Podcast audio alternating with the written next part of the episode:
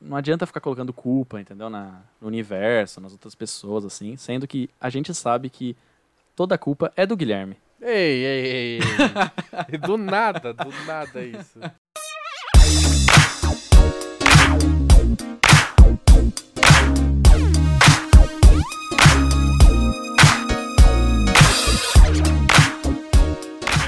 Ok, imagine que você sempre foi muito, muito bom em alguma coisa. Bom o bastante para ganhar um prêmio Nobel. Você aproveita essa sua habilidade e abre uma empresa com seu melhor amigo ou amiga e a pessoa com quem você está em um relacionamento amoroso. Com o tempo, as relações se desgastam e você está solteiro. Seus sócios, então, começam a namorar. O ambiente dentro dessa empresa te machuca e corrói por dentro, e você resolve vender sua parte nas ações por apenas 5 mil dólares. Afinal, é uma empresa pequena. Agora pense que os anos passaram e mais ou menos 15 anos depois se encontra na seguinte situação. Você sente a dor do tempo em suas costas. Já são 50 anos de idade e é como se não tivesse conquistado o que merecia, como se não tivesse vivido tudo o que planejou. Classe média baixa, você é casado com outra mulher que agora está grávida do segundo filho e o primeiro é um adolescente que precisa de cuidados especiais. Esse detalhe é importante para nossa história. A única solução para você foi se tornar professor de ensino médio, ensinar aquela sua grande habilidade, lembra? Tudo isso é muito frustrante para você que sempre foi uma pessoa muito orgulhosa e diria até gananciosa. A empresa que você vendeu por 5 mil dólares hoje é multibilionária. A inveja, a amargura e o arrependimento te consomem por dentro. Sua família precisa de dinheiro para sobreviver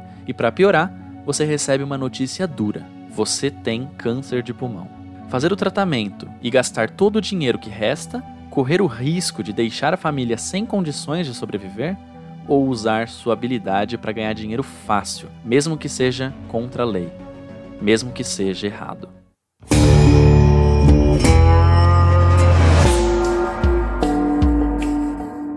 E aí, Guilherme, o que você faria nessa situação, cara? Cara, eu acho que estando no Brasil, provavelmente eu iria no SUS, né? e aí teria acabado rapidinho a série. Então acho que sobe a, a sketch do, do, dos créditos, né? Que acabou. Breaking é, Bad no Brasil. Sobe os créditos. Por, por, que que eu fiz essa introdução, Guilherme? Não sei. Sinceramente eu não sei mesmo. Por que você fez essa introdução, Gabriel? Essa. Como, como pode você não reconhecer essa, essa história, cara? Essa história do nosso. A história eu conheço. Do nosso querido amigo, cara. É nosso amigo que a gente. Hoje a gente vai contar a história de uma pessoa muito próxima a nós. Valtinho. Valtinho, cara. Hoje o episódio vai ser sobre nada mais nada menos que nossa série favorita, né? Breaking Bad. A melhor série de todos os tempos. Oh. concordo, concordo. E só maluco pra discordar disso. Enfim, hoje a gente vai falar o porquê que a gente acha isso, né? Porque que pra gente essa série é perfeitinha. Digo mais, complicada e perfeitinha, meu amigo. Isso que eu acabei de introduzir aqui, essa história cheia de drama, decisões difíceis e coisas que, enfim, podem acontecer na, na vida real, né? E talvez por isso tenha tanta identificação. É basicamente a sinopse de Breaking Bad. Se quem, quem está nos ouvindo não nunca assistiu, por favor assista. Aliás, Guilherme, você tem um minuto e meio para convencer alguém que nunca assistiu Breaking Bad a assistir Breaking Bad, começando agora. Você nunca vai imaginar que uma série que fala da história de um professor de química começa a vender drogas vai ser interessante, mas não é apenas interessante. É uma série que é completa, ela é totalmente é, estimulante, você fica tentado a ver um episódio atrás do outro, descobrir mais sobre tudo aquilo, todo aquele universo, todas aquelas pessoas, até onde vai chegar o, a personagem principal. Além disso tudo, é uma série feita com qualidade de cinema. O que, que eu quero dizer com isso? O roteiro, ele é excelente. A filmagem, né, a fotografia, as atuações, todas elas são excelentes. Digo por ser de cinema porque, principalmente nos Estados Unidos, existe essa diferenciação e dizem que as, as séries têm uma qualidade um pouco menor. Não, Breaking Bad tem uma qualidade de produção inacreditável, melhor do que 90% dos filmes que eu já vi. É o roteiro impecável, é a fotografia bonita e é cada atuação mais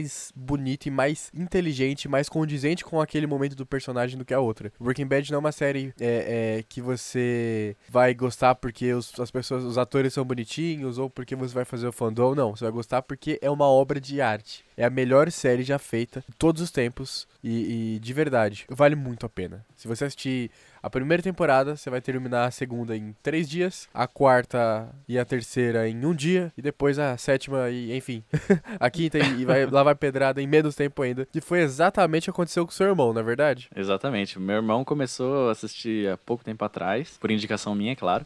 Ele assistiu, ele começou assistindo e tal. E, e, é uma coisa muito interessante que acho que é legal a gente falar aqui: que Breaking Bad normalmente é, ela tem cinco temporadas, né? E ela foi pensada como cinco temporadas. Então isso acho que ajuda muito no roteiro, né? De ser algo. Claro, teve as, ali as modificações e as, as alterações pelo caminho, mas ela já estava ali pensada é, para essas cinco temporadas. E como é uma, é uma série que não, não apela tanto, digamos assim, né? Apesar de ter alguns.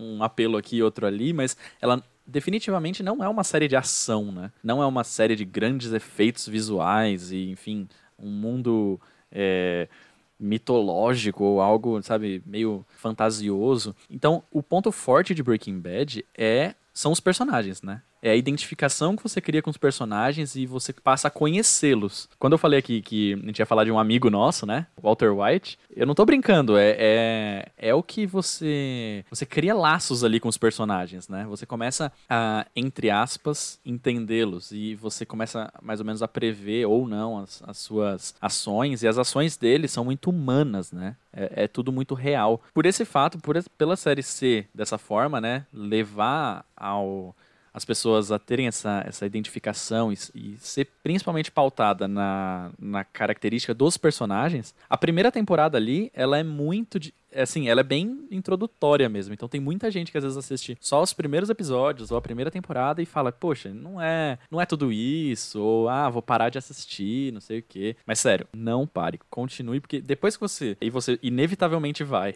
identificar com os personagens e começar a gostar deles e começar a ficar engajado ali na história, cara, já era. A série ela vai só numa crescente total até o final, que é o momento, o ápice da série. Cara, é um episódio melhor do que o outro, um personagem melhor do que o outro, e você vê todos eles evoluindo. Você vê todos eles se transformando, né? A primeira coisa que aparece na série, é um dos primeiros momentos, é justamente o Walter White, que é o, o professor de química, dando uma aula pros, para muitos alunos desinteressados e falando que a química não é o estudo da matéria, é o estudo da transformação, né? Enfim, de, de todos os elementos, todos os componentes, enfim, e tudo mais. E nesse momento ele já define o que vai ser a série a partir daí. Todos os personagens se modificam, todos eles se tornam tornam pessoas diferentes justamente por conta das ações, principalmente do protagonista, que é justamente o Walter White. Então ele acaba impactando todo mundo que tá ao redor dele por conta de certas decisões que ele vai tomando, por certos caminhos que ele escolhe por seguir. Enfim, a partir daí, meu amigo, é só história.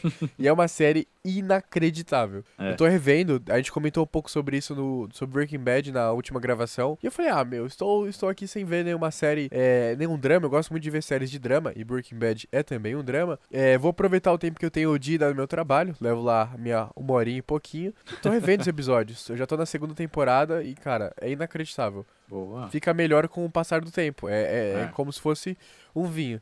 Não, não, fica, não envelhece mal igual outras séries. Não é uma série que você consegue falar, pô, dá pra ver o efeito especial ele é ruim ali, ou isso não enquadra mais hoje. Não. É uma série inacreditável. Você consegue entender porque ela é tão boa, porque, meu, é muito bem feito. É extremamente bem feito. São tantos detalhes, né? Quando você assiste pela segunda, terceira, quarta vez, você começa a reparar em detalhes que você não tinha reparado antes e vai tornando a série ainda melhor na sua concepção, né? Você vai entendendo ainda mais ali a, a profundidade que o Vince Gilligan, né? Que é o cara que escreveu e dirigiu a série, pensou e propôs para ela. Você falou dessa cena logo no começo, né, da, dele dando aula de química ali na, na no ensino médio para as crianças, né, e falando sobre a química, mas também falando sobre ele, né, sobre o que aconteceria com ele durante a série. Eu tenho aqui exatamente a frase dele, cara. E acho que é, eu vou recitar aqui a, a frase dele porque eu acho muito interessante. Ele fala assim: Tecnicamente, Química é o estudo da matéria, mas prefiro encarar como o estudo da transformação. É solução, dissolução infinitamente. É crescimento, declínio e transformação. Excelente. É uma obra de arte, cara, tem como falar. Cada detalhe foi pensado para se encaixar de uma forma correta que fizesse sentido com todo o resto. O cara plantou no primeiro episódio que a gente ia saber e anotar lá pra frente. Todo mundo ali ia se transformar. Todo mundo ali, né, ia se tornar elementos, ia se tornar pessoas totalmente diferentes. E isso é maravilhoso. Breaking é. Bad não é uma série de sobre vender drogas. Breaking Bad é uma série sobre pessoas, suas atitudes e as consequências. Então, isso que é legal. Tudo se transforma. As pessoas também. E isso acaba gerando uma série de consequências a maioria delas, pra todo mundo, ruins, né? Eu, a gente vai entrar mais aprofundadamente nesses, nesses assuntos e na, na própria série, mas eu acho que agora é importante a gente definir algumas regras desse nosso, desse nosso papo aqui. Até que ponto a gente vai dar spoiler? Pro, provavelmente alguém que deva estar tá assistindo, às vezes não assistiu Breaking Bad ou assistiu e tá se perguntando até onde eles vão. Eles, eu vou tomar algum spoiler, alguma coisa. O que, que você acha, Guilherme? Como que a gente deve fazer? Olha, é, o que a gente vai falar aqui é se mudar ao, ao, ao, decorrer do programa, o Gabriel coloca um aviso alerta de spoiler ou coloca assim, não, eles falaram que não ia ter, mas vai ter. Contudo, entretanto, duas coisas. A primeira, Breaking Bad não é uma série de spoiler, você pode é, saber dos acontecimentos, mas isso não importa. O que importa é a forma como as coisas acontecem. Você começou Breaking Bad já sabendo o final, não sabia? Não, eu tava, não? Na, tava na, quarta quando um colega nosso falou toda a quinta temporada. eu nunca vou perdoar essa pessoa por isso, mas enfim. Não fez diferença, a série continuou excelente e continuou é, me fazendo ver, querer ver um episódio atrás do outro. Breaking Bad não depende do, do, do, dos, dos acontecimentos desses mini plots para se tornar boa. Então você pode ver. Quem nunca viu a série, curta o programa. A gente não vai falar exatamente desses acontecimentos, a gente vai falar de coisas por cima. Não se impacte por isso, se impacte pelo conteúdo, pela nossa descrição e você vai querer ver, porque, meu, Breaking Bad é, é sensacional. É a série das nossas vidas, né, cara? Com certeza, cara. Com certeza. E eu acho interessante isso que você falou, que Breaking Bad não é uma série de spoiler. E realmente, cara, eu. Esses dias eu tava no Twitter e alguém, eu não vou lembrar quem, disse basicamente isso, assim, que é, a gente é às vezes acostumado com um pouco, né? Com, a, gente é, a gente se acostuma com assistir obras, seja séries, filmes, livros, enfim, que podem ser estragados com uma. que são tão rasos que eles podem ser estragados com um spoiler, né? Com uma, com uma frase. O mais legal de Breaking Bad é isso. Ele é tão profundo, ele é tão incrível no que ele se propõe a fazer e quando você assiste, que, meu, você pode começar. Meu irmão mesmo, meu irmão começou a série na primeira temporada, já sabendo todo o resto, porque, ele, enfim, ele ficou anos ouvindo eu falar sobre a série em vários lugares, escrever sobre essa série. Outra, você, né, também, outras pessoas falarem sobre a série, até a própria internet né? Que ele já sabia o que, o que aconteceria, sabe? Ele sabia, ele sabia até alguns pontos específicos. Mas a série ela não se estraga com uma frase só. Então isso eu acho bem importante. A gente vai tentar evitar, mas mesmo que a gente fale alguma coisa um pouco mais ou um pouco menos, eu acho que nada tira o brilho de Breaking Bad. Nada que a gente possa falar aqui vá fazer alguém que não assistiu Breaking Bad assistir e falar, poxa, não gostei da série. Exatamente, cara. É, inclusive, só puxando isso, eu quero falar para você uma coisa muito legal. Obrigado. Por que, cara? O senhor que, que me insis, insistiu insanamente para que eu assistisse a série, e eu posso dizer de, de forma concreta que Breaking Bad foi, é muito importante na minha vida, sabia disso? Que isso, cara, assim eu fico emocionado. Então, obrigado por, pela indicação, pela quase obrigatoriedade, você quase me agrediu para fazer eu assistir a série, e valeu a pena. que isso. Teria valido a pena. Num programa você fala que eu espanco meu irmão, no outro você fala que eu, que eu te, quase te agredi para assistir, as pessoas vão achar que eu sou um maluco. Ah, cara, eu acho que né? É bom saber a verdade. Enfim.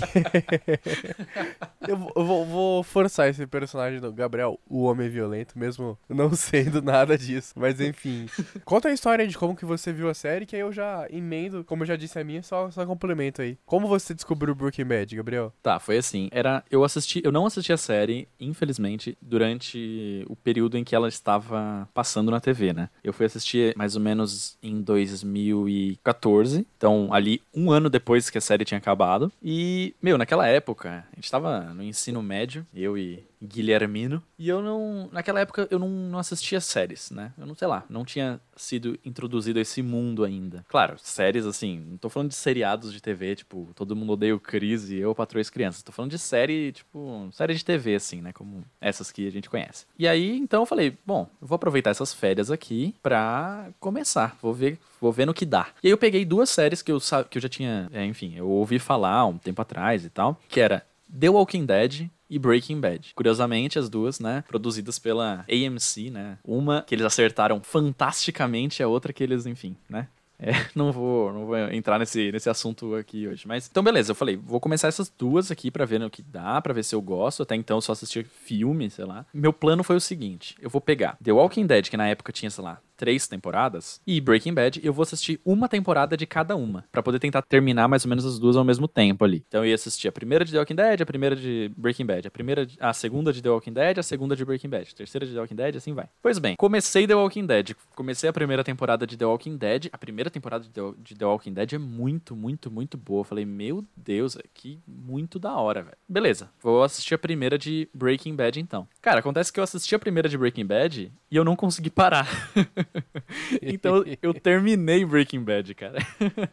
eu assisti a primeira de The Walking Dead, a primeira de Breaking Bad, aí assisti a segunda, a terceira, a quarta e a quinta de Breaking Bad e depois fui voltar pra The Walking Dead, depois ainda de alguns meses, porque quando eu terminei Breaking Bad, eu não consegui assistir, sei lá, por uns por um ou dois meses eu não consegui assistir nada, cara, porque eu falei, nada que eu assista vai ser melhor do que isso. Então, e realmente tudo que eu tentava assistir, eu achava, nossa, que que zoado, não sei o que, não sei o que lá. E porque meu meu parâmetro tava lá no alto, né?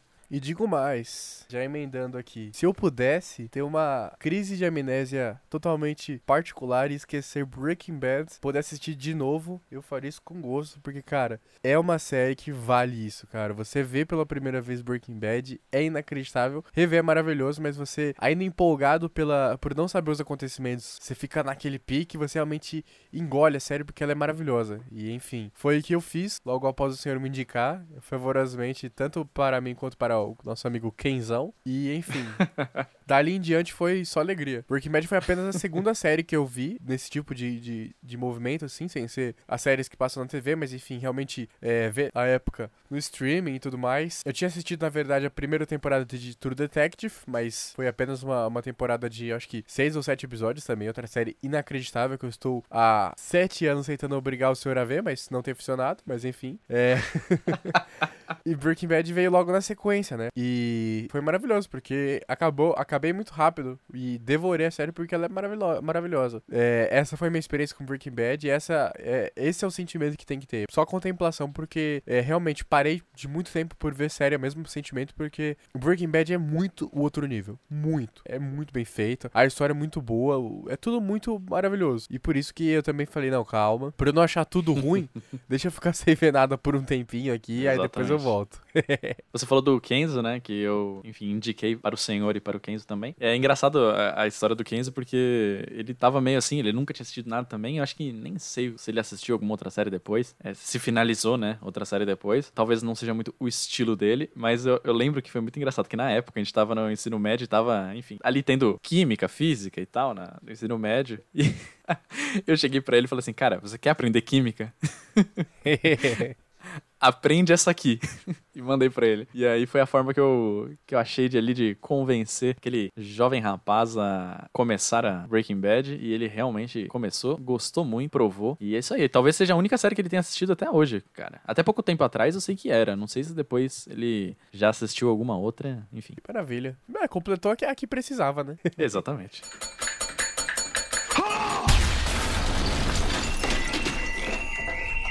Say my name. Mas enfim, eu te pergunto uma coisa aqui, Gabriel. Diga. O que você mais gosta em Breaking Bad? Caraca, difícil, velho. Ficou um silêncio agora. Eu faço esse tipo de pergunta. é, nossa, que pergunta difícil, cara. É, é difícil elencar uma coisa, né? Além de todas as que a gente tenha falado, assim, da, dos personagens, da, da fotografia que eles usam, né? Pra quem quer ser fotógrafo ou, enfim, filmmaker, assistir Breaking Bad é uma aula, assim. Você aprende muita coisa. Eles colocam a câmera nos lugares que você fala, não é possível. e, enfim, a própria. Cara, que é muito difícil. Mas eu acho que talvez o que eu mais mais gosto de Breaking Bad é como a gente. É justamente como a gente se identifica com os personagens. Como os personagens são humanos. Eu não lembro de ter assistido qualquer outra obra da cultura pop que eu consiga ver os personagens e, assim, tudo ali faz completo sentido, assim, como seres humanos, sabe? Porque tudo que a gente. Normalmente as coisas que a gente assiste sempre tem uma. Tipo, um grande exagero em alguma parte. Ou o cara tá numa, numa situação muito uh, bizarra, ou até é, é, real mesmo, mas, sei lá, é em uma outra época, sabe? É, então, sei lá. É, é um filme, sei lá, é algo, alguma coisa de máfia, ou na, ou na Primeira ou na Segunda Guerra Mundial, ou na, sei lá, ou até num mundo mágico de Westeros. Agora, Breaking Bad não. Breaking Bad é algo que você consegue ver aquilo, é como se fosse o dia a dia de alguém, né? A forma como as ações das pessoas ali todas, nada é por acaso, né? Tudo é milimetricamente pensado e gera resultado muito bom, porque você realmente fica engajado naquilo e você parece que conhece os personagens. Se alguma coisa acontece, você fala, típico desse personagem fazer isso, sabe? Parece que você conhece eles, parece que você é amigo deles. Isso é muito, muito legal. É, isso que você falou, só pegar no gancho, eu quero falar de um caos que aconteceu na segunda temporada. Acho que você não vai fugir da minha pergunta, não, hein? Porque você não vai fugir da minha pergunta, não, hein? Porque eu quero perguntar é. para você também o que, que você. É justamente o que eu tô querendo fazer, é fugir da sua pergunta, porque eu não estou preparado. é, na segunda temporada, é, já depois de começar a desenvolver, né? A, a metafetamina azul, Walter White ele dá meio que um perdido, meio que sequestrado, né? Não vou dizer porquê, nem quando, mas enfim. E aí, só que ele já estava com, com dois celulares. Ele atende uma ligação, quando ele atende essa ligação, depois ele é, ele é sequestrado. É, a esse ponto, a a esposa dele não sabia que ele tinha esse outro celular, que era apenas para coisas, né? Relacionamentos, é, ligações para o, o Jess Pickman, que é seu sócio, e ele tenta, e na volta, né? Ele tenta disfarçar isso. Ela pergunta, ele fala que não e tal, e ela começa a agir de uma forma bem, bem seca. E ele fica uhum. preocupado, não entende por quê. Ele pensou que o celular tinha sido quebrado, não sei o que, não sei o que, não sei o que lá. Isso ele tá sentado em cima do balcão, né? Sentado em cima da mesa. Aí ele é, dá um insight nele, ele liga pro número. Na hora que ele liga pro número, o celular tá em cima do balcão, em cima de onde ele tava. Então ele imaginou que não tava ali, mas o tempo todo tava. E uhum. Ela sabia que ele tava mentindo, só que ele não tinha percebido isso. Cada detalhinho, cada coisa assim, onde uma coisa foi deixada, uma coisa que eles que a, que a, que a câmera passa rapidinho assim, você tem que né, ficar atento porque tudo em Breaking Bad tem uma razão. Nada é por acaso, não, não tem nenhum nenhuma folha cai da árvore de Breaking Bad sem que o vice Gilligan tenha planejado isso, né? Exatamente, então, acho quase que, que isso mesmo tudo é muito bem pensado, isso que me deixa maravilhado. O roteiro é incrível, incrível porque não, não existe coincidência em Breaking Bad. Tudo tem uma razão e tudo tá explicado, tá na sua cara, mas você não percebe. O que Exatamente. é engraçado, porque tava ali o tempo todo, como diria Pete, e só você não viu. é, tem, tem até aquela questão, por exemplo, no, no primeiro episódio ali, que ele o Walter White tá fugindo e tal, e aí a calça dele cai, né, no, no deserto, ele, ela escapa da, da van ali, e ela vai aparecer em outro momento lá na frente, assim, mas por nada, assim, é só uma questão de, se você prestar atenção, você vai ver ela em outro momento, sabe? Então, assim, são detalhinhos que você, você fala, caramba, meu, os caras tiveram esse cuidado, sabe? A gente começou esse episódio falando sobre contextualizando ali, né? Falando a, fazendo a sinopse, é, só para deixar claro. Então, o Walter White ele, ele é esse cara, né? Ele é esse cara que, enfim, ganhou prêmio Nobel de, de química. Enfim, depois frustrado na vida, naquela situação, né? A mulher grávida, o filho, né?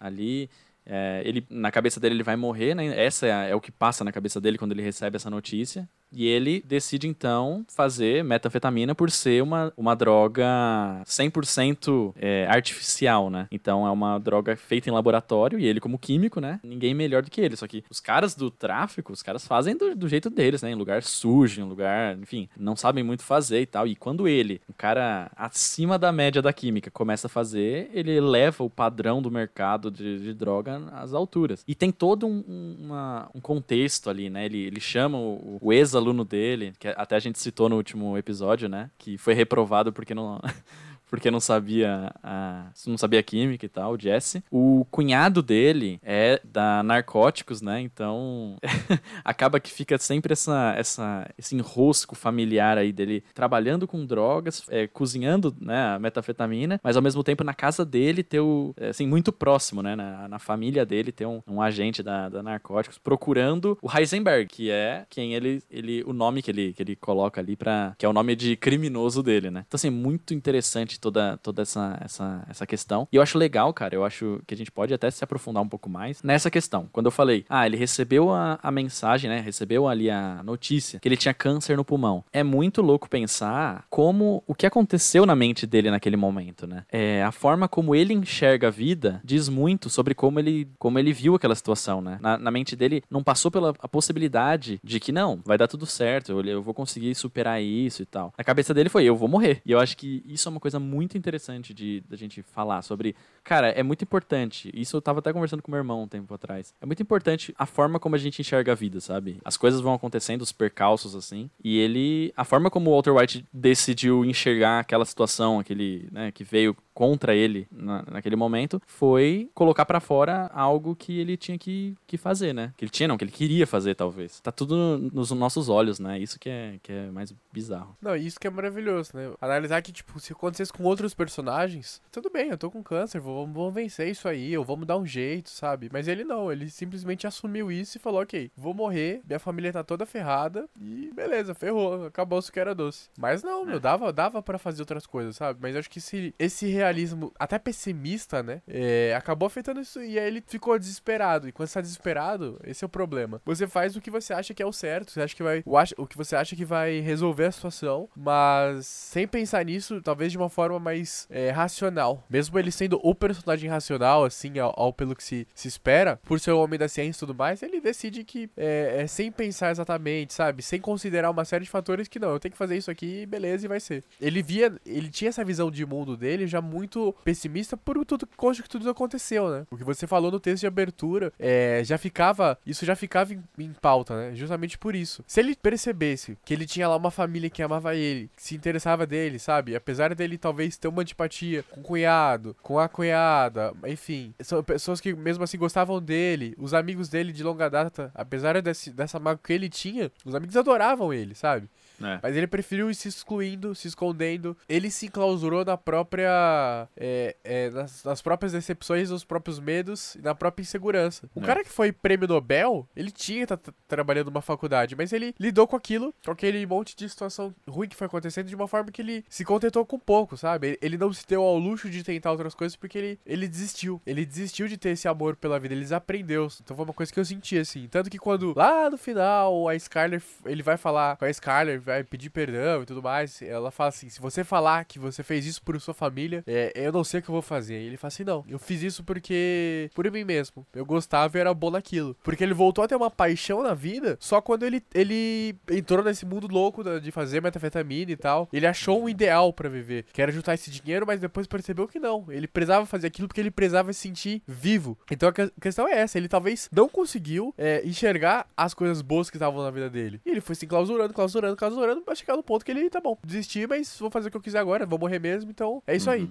Mas se ele tivesse percebido todo aquele ambiente de pessoas que se portavam com ele. Ele podia ter vivido, né? Poderia. Poderia ter aproveitado aquilo. Poderia ter até vencido o câncer. Porque eu até tava brincando com você. Breaking Bad poderia acabar na, no quinto episódio, sabia? Sério, cara? Do quinto episódio, ele já tá diagnosticado com câncer e tal. Já falou pra Skyler e ele vai na festa do, do, do aniversário do melhor amigo dele. Que abriu a empresa com ele, que era o, o Elliot. Que é casado com a, com a ex-namorada dele e tudo mais. E eles são bilionários. Como, como você disse, a empresa que ele vem vendeu as ações por 5 mil dólares, vale milhões. Bilhões, né? Bilhões, é. E todo dia o Walter entra, na, na, toda sexta-feira ele entra, confere quanto que tá lá pra meio que se punir, meio que se culpar, pra alimentar esse sentimento de ódio que ele sente, apesar de, de ser seu melhor amigo, né? Então é meio, meio dúbio. E nessa festa, o Elliot descobre o que tá acontecendo e se oferece. Cara, vem trabalhar com a gente, a gente precisa de você. Além de tudo, o nosso plano de saúde é bom, sabe? Ele quer ajudar. Mas não, o Walter, ele é, ele é orgulhoso. Ele desiste de, de ter isso resolvido. A série poderia ter acabado naquele momento momento, mas não. Por conta desse orgulho, por conta dessa mago que ele não trabalhou, que uma série de sentimentos dele ele não trabalhou, ele vai, não, não quero brigar e tal, vou resolver do meu jeito, que é fazendo droga. Então, é por isso que é importante a gente é, trabalhar os sentimentos, né? A gente já falou bastante sobre isso, mas é muito importante. Principalmente os homens, a gente tem uma facilidade muito maior de guardar pra gente algumas coisas, travar alguns sentimentos conosco e assim, isso impede a gente de viver é, um ódio muito grande, uma tristeza muito grande, vai tornando a nossa vida mais difícil. Então, o Walter é um perfeito exemplo disso. É o, o, o homem difícil, né? Como se categorizam os protagonistas de séries que são é, famosos por não lidarem bem com seus sentimentos e isso causar a maioria de seus problemas. Como é o, o, o Don Draper de Mad Men, que é o, o Tony Soprano de Sopranos. Uhum. São homens que não lidaram com seus sentimentos e esperaram assim. E, e foi virando tudo uma bola de neve que fez a vida deles um inferno. De todo mundo ao redor, justamente por isso também horrível. Então, para mim, Breaking Bad é também uma série sobre é, um homem que não lidou com o que ele tinha com os problemas que ele tinha, e passou, enfim, a sofrer com as consequências disso depois de ter essa baita notícia ruim. É, Breaking Bad é, é total uma história de escolhas. Eu acho que poucas são as séries, enfim, filmes ou qualquer outra coisa que trata tão bem isso, assim. O Walter White, ele poderia ter vivido realmente, né? Ele poderia ter superado câncer ou não, mas o tempo que ele tinha, ele poderia ter aproveitado, ele poderia ter visto a vida com outros olhos e vivido de fato, né? Tanto é que, sem querer dar mais spoilers em relação a isso, não foi o câncer que levou ali ao, ao grande problema e ao, ao fim dessa, dessa história, né? Tudo, tudo que acontece ali é muito mais relacionado ao próprio Walter White, né? Que, que se transforma ali em Heisenberg, ou melhor, ele talvez sempre tenha sido esse cara, só que talvez o câncer tenha. Ele só foi uma, uma desculpa para ele tirar essa máscara de, de um homem. É, pai de família, pacato e professor de química, né, todo certinho e metódico. Ele foi uma, uma desculpa para ele tirar essa máscara e ele ser quem ele realmente era, né, ser a pior versão dele, né. É, é complicado, cara, a forma como como o Walter White ele, ele, ele age, né, e como ele escolhe enxergar as coisas que acontecem com ele durante toda a série. Ele sempre, durante toda a série, ele vai tomando decisões. É uma escadinha, né? É uma escadinha. Na, no começo ele dá um passo que para ele é, meu Deus, é muito imoral isso que eu tô fazendo. Sabe, ele tá passando muito por cima do que ele sabe que é o certo. Vai passando o tempo e vai, e as coisas vão acontecendo de, de tal forma, não que se não que se justifica, mas começa a se explicar o porquê dele tá fazendo barbaridade, né? Então, ah, se ele não faz isso, acontece uma tragédia. Então ele vai lá e você você meio que entre aspas, entre muitas aspas, entende algumas coisas que ele faz, porque senão tem consequências muito, muito, muito, muito ruins, né, na, na concepção dele. Então assim, ele vai nessa nessa escadinha, né? Só que essa escadinha na cabeça dele é para cima, só que na verdade é para baixo, né? Então, é, aí volta de novo aquilo que ele, ele mesmo falou que aqui sobre a química, né, que é crescimento, declínio e transformação. Na verdade, o Walter White é durante a série crescimento, declínio e transformação, né? Ele se transforma não só ele, como todos os outros personagens. Eu acho que a série ela usa isso como uma certa. quase que uma metáfora ali de, de, de do que está acontecendo, mas isso pode ser muito, muito aplicável à nossa vida, assim, a como a gente costuma enxergar os percalços da vida, né? Às, às vezes a gente é apresentado a problemas e a coisas que são muito ruins, ou a gente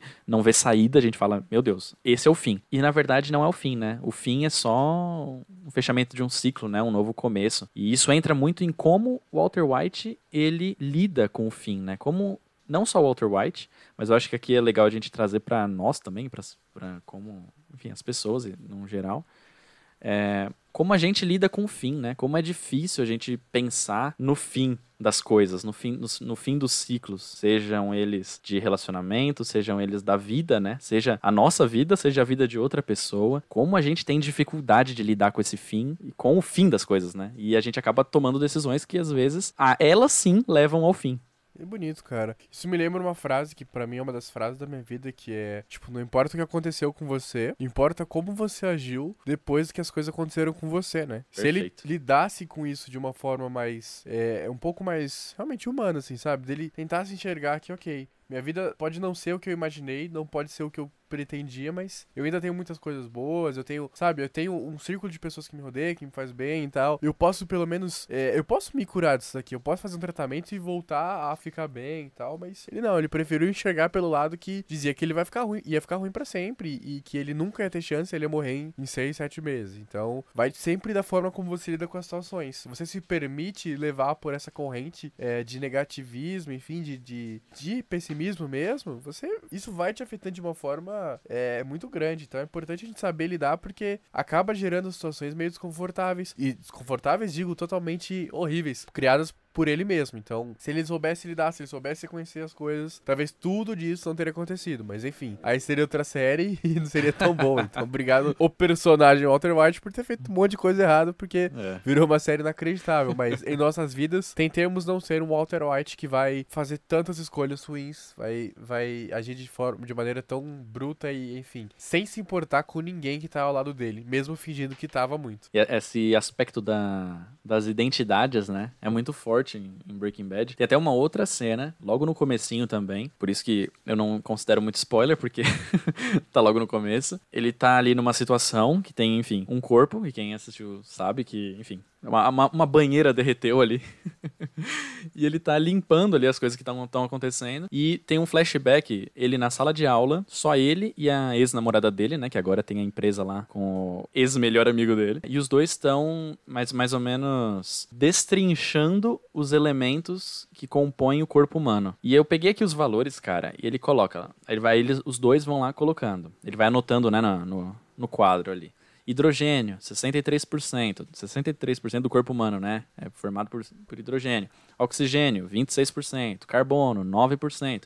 E ele vai indo. Aí coloca nitrogênio, cálcio, fósforo, sódio, ferro. No total, quando ele faz a, a somatória, dá 99,73004% lá. E sobra 0,269, enfim, por cento de elementos que, que iriam compor ali o corpo humano. E os dois ficam se perguntando, né? Onde tá esse, isso que, que falta, né? E o próprio Walter White fala, mas o, o, o, ser humano, ele tem que ter algo a mais que isso, sabe? algo a mais do que hidrogênio, oxigênio e tal. E aí a ex-namorada dele fala, não seria a, a alma? E, e levanta essa, essa, essa bola, assim, pra, pra, pra gente discutir, né? Sobre. Enfim, não sei se é alma ou não, mas a questão é que eles estão se referindo ali. Durante todo o processo, e durante. E referente a todos os personagens, não só o Walter White, como o Jesse, a Skyler, que é a esposa do Walter White, o Hank, né? O cunhado, todos eles não, não mudou nada na composição química deles, né? Talvez esse 0,02699% que tenha feito a diferença, né? Tudo, de todos os 99% que compõem o Walter White e todos eles, o que faz a série ser a série, né? O que faz toda essa construção de personagens e a mudança que ocorre neles, talvez seja justamente a questão da alma, né? O que eles já, já são por dentro e as coisas vão acontecendo e vão alimentando isso ou vão fazendo com que eles tenham que se posicionar de alguma forma e tomar decisões. Enfim, basicamente a maioria ou vários ali se corrompem de alguma forma, outros não. Mas é, é, é louco isso, né? Como mais uma vez a gente volta para aquele negócio da a química não, não, não sendo apenas o estudo da matéria, mas o estudo da transformação. Né? Então, quando a gente fala dessas questões né, de, de composição de nós mesmos, né, da nossa alma e do que somos nós, né, a gente volta né, para aquela questão de identidade, né? O, o que você, Guilherme, acha? O, qual a sua concepção de identidade, cara? Cara, eu acho que identidade é, engloba uma série de questões. É, principalmente, fator principal para mim são os valores, né? São o que você acredita, são as coisas que você defende acima de qualquer outra coisa. Então, identidade para mim gira totalmente em torno disso. Você consegue saber quem é uma pessoa através de, de você ver alguns comportamentos é, é que ela tem meio que padronizados, como que ela reage através de, é, enfim, através não, né, em determinadas situações. E isso que define quem é uma pessoa. Então, identidade para mim seria isso. Por isso que é importante a gente saber nós, quem nós somos, né, pra gente saber como que a gente reage, né, é, ao que acontece com a gente também, isso é importante. Foi até um papo que a gente já teve um dia, né. É uma questão até de, de memória, né? Talvez como a gente lembra de quem a gente é, né? Total. De quais são os nossos valores e tal. Pois é. Que bonito. Você acha que o Walter White, ele já era assim antes do câncer ou, ou não? A partir desse momento ele começou a se transformar em, no monstro que ele se, se transformou no final? Cara, eu acho que duas coisas. Eu, eu, não vejo o Walter White como uma pessoa ruim em si. Então, até o primeiro episódio, quando a gente vê todo o que acontece lá, ele, ele é uma pessoa super bondosa, sabe? Ele, ele, trata as pessoas bem e tudo mais. Porém, contudo, entretanto, acho que algumas coisas que acontecem na nossa vida podem fazer, né, facilitar que a gente tome alguns caminhos. Você tá à beira da morte é um deles. Então, isso é, não mudou ele, eu acho só fez com que ele não tivesse um freio social que, que é isso? Eu acho que muitas das coisas que a gente não faz, mas gostaríamos de fazer, tem justamente esse freio social, que é o medo do que, que poderia acontecer. Uhum. O que, uhum. que as pessoas vão falar? A consequência, né? É, esse a medo punição. da consequência, da punição, exatamente. É, não tendo isso, é muito mais fácil de você fazer o que você quiser. É, é igual o pessoal fala, né? Tem o Silvio Santos está na fase do me processa. E o cara vai lá, fala um monte de besteira e tal. Mano, tá bom, até você me processar eu vou morrer, então eu vou falar o que eu quiser aqui e tal. Mesmo se eu for punido, vou pagar não sei quantos reais e tá bom, tá resolvido. Nesse caso, né? Aham. Do Walter White, assim, ó, tá bom. Eu já vivi tudo que eu tive, já engoli muito sapo, agora eu vou fazer o que, que eu achar importante. Primeiro momento pra ajudar minha família e depois porque eu quero mesmo, e é isso aí, lide com isso, sabe? Então acho que É. esse fator, tô morrendo, influencia muito. Porém, isso não é motivo, sabe? Aham. Não justifica, né? Isso, ele apenas tava com essas, essas intensas frustrações e ele achou um- uma válvula de escape, sabe? Ele achou que, beleza, vou fazer vou, vou produzir metafetamina e isso vai ser, vai ser o suficiente para eu poder liberar essa energia, todo esse descontentamento e tudo mais, e tá bom. Mas se ele tivesse lidado com essa situação de outra forma, daria muito facilmente pra ele não ter que seguir esse caminho. Existiam Aham. outros milhares de caminhos que não fosse esse. Aham. E outra, ele percebeu que ele era bom nisso, né? Então, isso é um agravante muito, muito importante, assim, pra alguém que é tão orgulhoso como o Walter White é. Ele descobriu e, e- e se sentia frustrado por ser um mero professor de ensino médio. Perceber que ele é o melhor naquilo, acho que inflou o ego dele, né? E ele começa com aquela desculpa de que é pela família, que é pra deixar dinheiro pra família quando ele morrer, que ele tinha até uma quantia, né? Que ele tinha ali que, ah, vou tentar juntar essa quantia pra poder, enfim, quando morrer deixar pra minha família. E ele ultrapassa essa quantia inúmeras vezes e, e- e, né, ganha, perde, ganha, perde, e vai, e vai assim. E, e no final você vai vendo que não é pela família, né? Não é pelo dinheiro. Ele até fala sobre isso em um, em um episódio. Você lembra qual é a frase dele quando perguntam pra ele pelo que ele tava fazendo aquilo? Se era por dinheiro, se era pelo quê? Você lembra qual foi a resposta dele, Guilherme? É, eu acho que depende, né? É, eu não, não lembro exatamente porque podem ser duas. Que ele falou pelo Império, lembra? Ah, é, sim, sim, sim. Você gostaria de viver no mundo sem Coca-Cola? Cara, essa frase é inacreditável. Ele sabia que ele fazia o melhor. E sabia que, assim, apesar de ser a melhor droga, tipo, a melhor possibilidade daquela droga era melhor. E ele tá, sabia que era totalmente baseado nos conhecimentos dele. Isso é uma valorização intelectual que ele buscou a vida toda. E apesar de ser um prêmio Nobel, ele ficou sem receber isso nos, nos 20 anos seguintes depois de ganhar esse Nobel. Então, enfim. É. Ele queria se sentir valorizado, porque ele tinha um emprego que ele achava ruim, uma família que ele amava, mas assim, tava toda ferrada, com dívida e tudo mais. Não foi o que ele planejou, né? E isso, ele tinha que passar por muitas humilhações, né? Tem um episódio logo no primeiro, ele faz um bico num lava-jato e um, um aluno que tava bagunçando, fazendo um zaralho na, na, na aula dele, vai lá com um carrão e vê que ele tá lá, começa a zoar, grava, manda foto dele lá. Que aí eu repito uma frase muito bonita que é: Quando a educação não é libertadora, o sonho do oprimido é se tornar o opressor. Então, justamente Aham. disso. Então acho que vale refletir, porque justamente ele não queria resolver a situação, juntar grana e pronto. Não. Ele percebeu que ele era o rei, ele era o Heisenberg, ele era o nome que as pessoas ouviam e tinham medo. Temiam. É, então pra ele isso foi ótimo. Ele era o cara que batia na porta das pessoas, né? Say my name, né? É. Ele se tornou um valentão, basicamente. A pessoa que amedrontava os outros, que ameaçava os outros, que eventualmente matava várias pessoas ao mesmo tempo, enfim, sem spoilers, né? Essa cena do Say My Name, é interessante eu falar aqui, que é a cena preferida do Matheus Salustiano, que esteve presente conosco aqui no, no último episódio, que a gente falou sobre falácias, aliás. Se você não ouviu, por favor, escute. É uma cena que a gente tava falando de identidade, ali naquele momento ele para, e ele é o valentão, como você disse, e falou, say my name, né? Fala, fala o meu nome. Que ele sabia que ele era conhecido, né? Ele sabia que ele era temido por, por todo mundo ali. Ele tava num momento ali de muito poder, né? Tava realmente com seu império ali. Muito, muito interessante. É a valorização que ele queria, ele conseguiu. Ele queria se as pessoas soubessem que ele era, as pessoas temessem ele, e ele conseguiu. É, a custo de quê? né? Você sabe, mas enfim. É, para ele, fez bem ele sentir a pessoa que ele nunca pôde sentir na vida dele. Então eu acho que foi uma busca. Você comentou de, de identidade. O Walter White ele só foi ele mesmo quando ele foi Heisenberg. Ele só sentiu bem consigo mesmo quando ele não era mais quem ele era. Ele nunca É. valorizou quem ele era, a família, que- a família que ele tinha, as várias conquistas que ele teve. O cara foi um prêmio Nobel, cara. Isso é inacreditável. É. É, ele nunca valorizou isso. Ele só valorizou quando ele deixou de ser quem ele era pra se tornar uma idealização. O pior, a idealização de um criminoso. Mas aí, né? É, e, e acabou que virou duas personalidades ali mesmo, né? Bem conflitantes ali. Ele lembra daquela cena que ele olha pro chapéu dele dentro do, dentro do carro, ele pega o chapéu dele e ele muda completamente a postura para de Walter White para Heisenberg. E se eu não me engano, acho que é quando ele compra uns carros, uns carros lá pro. Você lembra disso? O carro pro filho dele, né? Isso, exatamente. Ele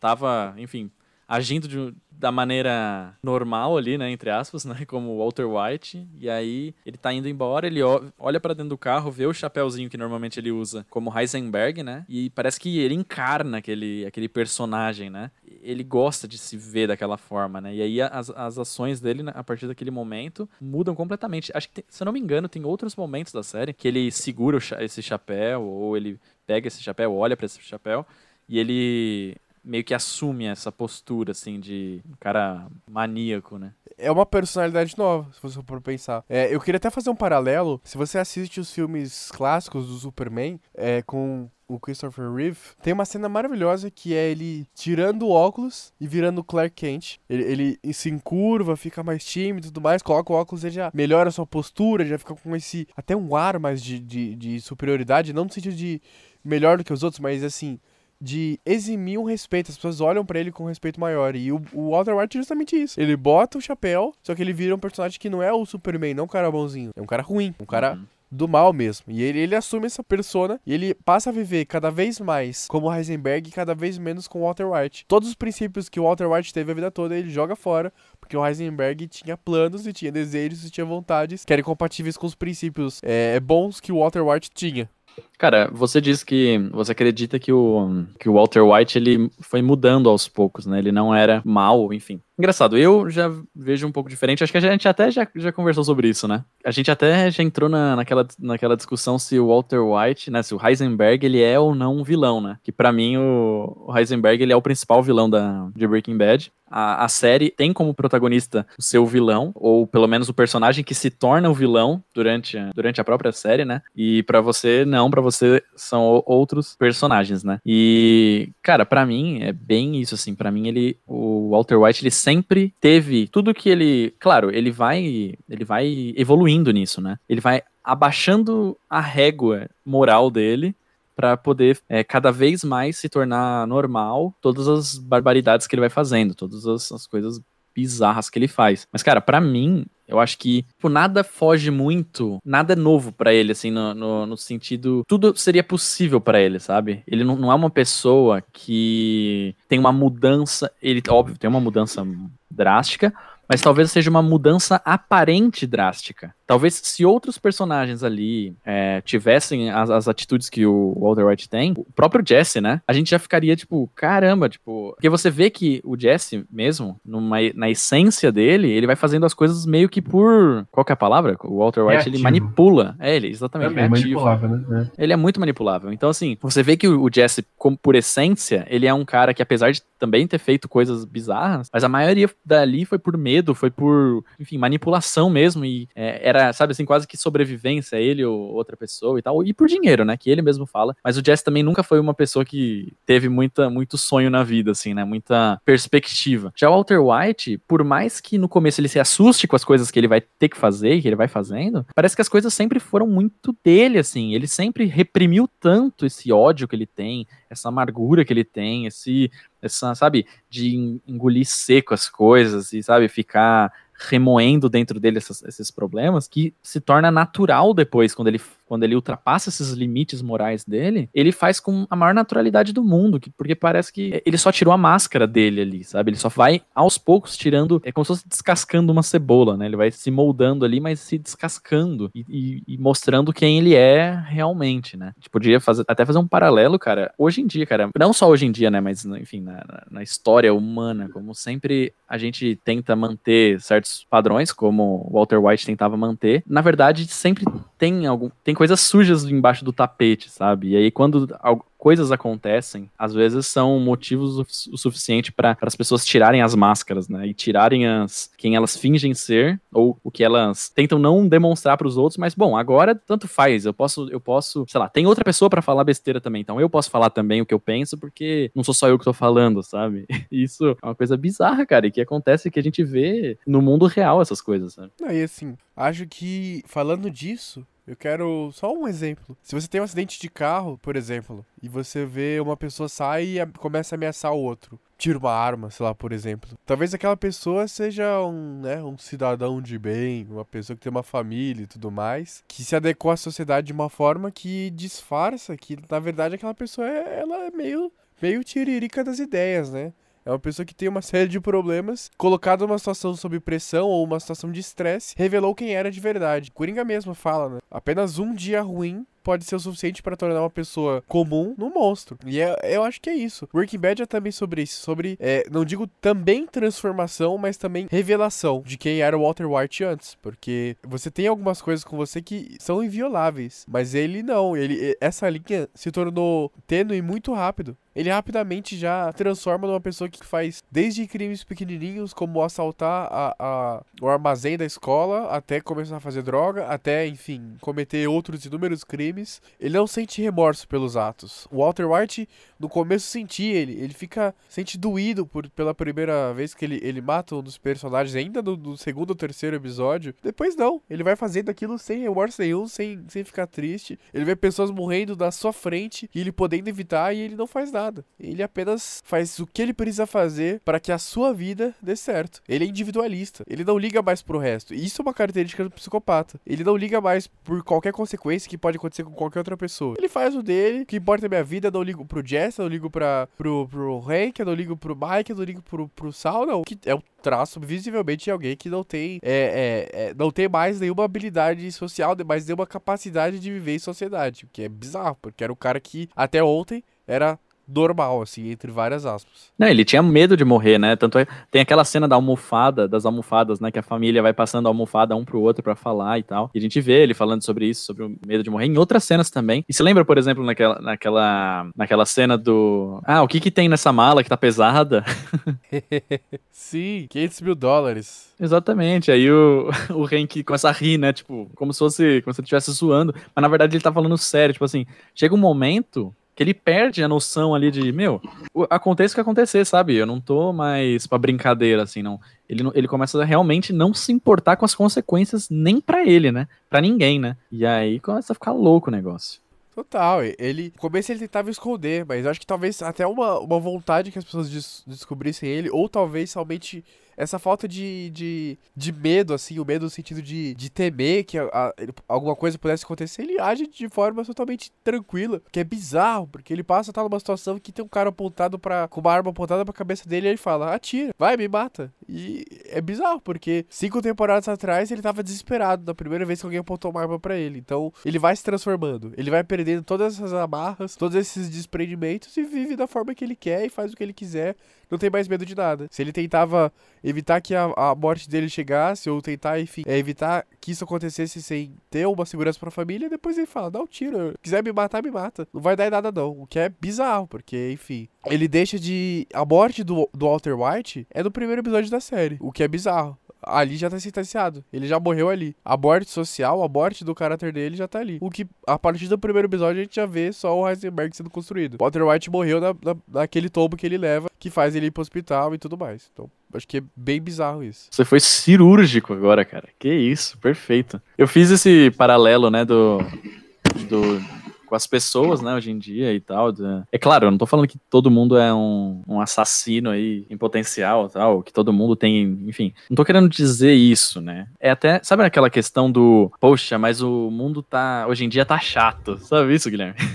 Sei essa ideia de ah, hoje o dia, hoje o mundo, é, hoje em dia o mundo tá chato. Não é que o mundo tá chato, não é que antes era melhor do que é hoje. É que hoje em dia as pessoas, elas têm, assim, antes as pessoas elas viviam muito de aparências, né? E cada vez mais elas, elas vão se desvencilhando disso, né? E elas vão podendo tanto pro bem quanto pro mal, né? Tanto quem agora pode lutar pelo que acredita e, enfim, ou só acreditar no que quer acreditar, como quem quer falar, ditar regra e que quer falar qualquer coisa, é, não se importar com as outras pessoas quando fala qualquer coisa, sabe? Acho que tem muito disso, essas máscaras que o Walter White usa e que realmente a gente pode levar em consideração que ele tenha morrido no primeiro episódio, ou Walter White, é, para se transformar numa outra coisa ali, né? É uma, uma borboleta, né? Em metamorfose ali. É um, é um, é um ser que a gente não, não compreende. Tem até aquela questão da, da teoria das cores, né? Quer explicar um pouquinho, relembrar essa questão da teoria das cores que foi é, profundamente. Como é que é? O Vince Gilligan ele confirmou isso, né? Que, que ele realmente usou, que ele realmente usou a teoria das cores, toda a série Breaking Bad.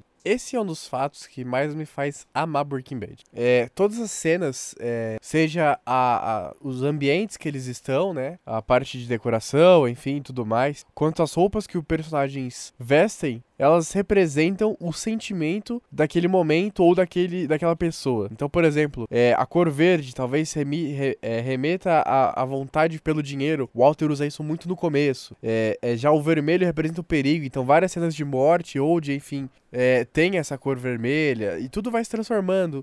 O, o, preto é o luto, então é a morte que, por exemplo, ia dar um spoiler agora, uma personagem utiliza justamente quando vai perder um ente querido. Então, cada cena, cada. É inacreditável, cara. Essa série é maravilhosa porque é tudo pensado. Não é uma coisa que eles chegaram e gravaram. O cara passou estudando, pensando, cada coisinha. Breaking Bad é inacreditável. É, é perfeito. É, é perfeito, não tem outra coisa. Tudo faz sentido. E tudo aquilo se explica dentro da série. Isso é, é maravilhoso. Isso é arte pura. Fizeram, na internet, fizeram até uma paleta de, de cores, né? De todos os personagens. Como cada personagem ali vai, vai mudando a sua a cor das suas roupas, né? No decorrer da, da série, conforme vai mudando. É, claro, não é, não é uma transição drástica, né? Mas se você olha a paleta, se você olha a frequência com que usa roupas mais claras, ou mais amarelo, mais é, azul, ou mais roxo, né? é, no caso da, da irmã ali da, da, da Skyler, da Marie, a gente vai vendo isso, né? Como que tá. Como, que ele, eles foram realmente pensando nisso. Não só na, na, na, roupa dos personagens, como na, nas cenas também, né? Tem cenas que tem elementos vermelhos e tal, ou seja, seja as luzes, ou sejam elementos na cena mesmo. Já vai se preparando ali, daqui a pouco tem alguma, alguma cena violenta ou coisa do tipo. Cara, é, é fantástico como eles pensarem milimetricamente em cada coisa, né?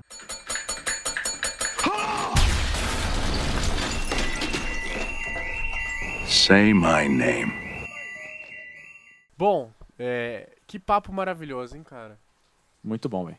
Eu amo falar de Breaking Bad. Eu acho que Breaking Bad é o assunto que eu mais consigo falar, com facilidade.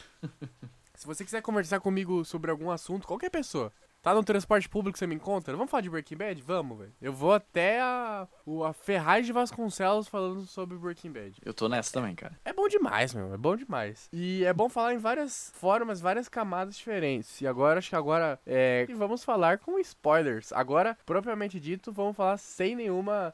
É, nenhum desprendimento com, com... Enfim, com total desprendimento de qualquer limitação. Então, se você quer ver a série e se atenta e prefere não assistir sabendo do que vai acontecer, por favor, é, você pode pausar a nossa, a nossa, nosso programa agora, talvez voltar um pouquinho é, no final para as nossas indicações culturais, porque agora a gente vai comentar realmente a série com, com falando especificamente dos spoilers, porque nós vamos para a sessão participações do público. A gente é perguntou cada um em seu respectivo Instagram sobre os aspectos que as pessoas mais gostavam de Breaking Bad. Então, eu particularmente perguntei exatamente o que né, as pessoas é, tinham como lembrança preferida. Eu vou falar uma aqui e aí a gente comenta. Pode ser, Gabriel?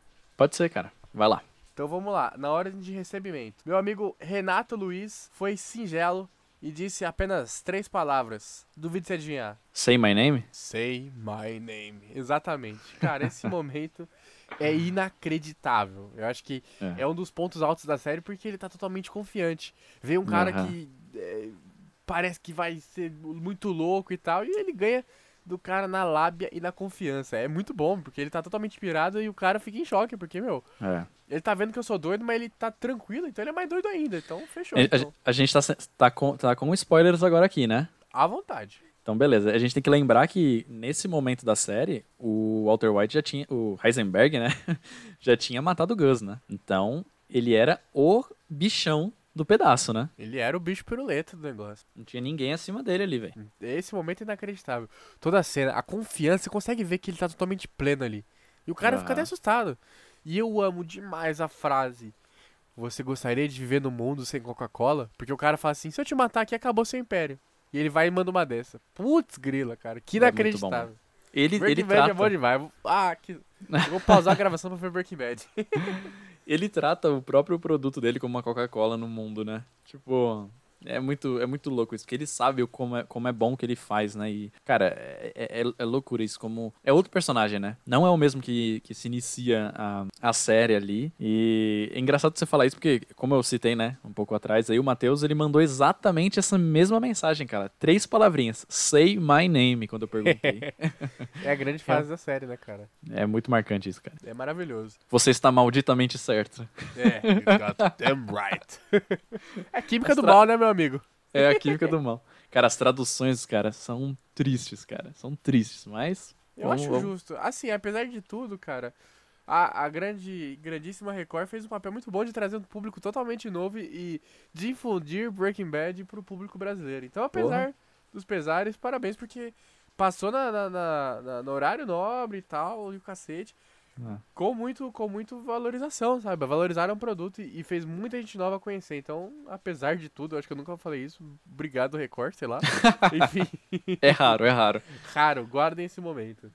Minha mãe mesmo assistiu dublado, né? Não foi na Record, mas ela assistiu na Netflix mesmo, mas dublado. E então eu, eu basicamente vi algum, alguns episódios, algumas cenas ali com ela e, cara, dublado. Confesso que foi um pouco difícil para mim, porque quando eu me acostumo com, com a, as vozes ali, eu na, normalmente continuo, né? Se, se eu primeiro comecei a assistir dublado, eu sempre assisto dublado. Se eu primeiro assistir legendado, eu sempre assisto legendado. Foi um pouco difícil, cara, confesso. Ouvir, não ouvir as vozes dos personagens, principalmente do Walter White e do Jesse, né? Que é uma voz tão marcante, né, cara? Eu vou. Já que a gente falou do Say My Name, né? E eu comentei como o Heisenberg já, já era o, o rei da cocada, porque já tinha matado ali o seu arquirrival Gus Fring. O Matheus Eduardo, do nosso querido time Tim Maia, comentou aqui que a cena favorita dele é a morte, é justamente a morte do, do Gus Fring, né, cara? E, Nossa. e ele. aquela cena fecha ali um, um, momento muito legal ali da, da série. E o Matheus colocou. Engraçado, né? O outro Matheus, né? Ele colocou, mano, me surpreendi demais. Realmente, você não espera por isso, né?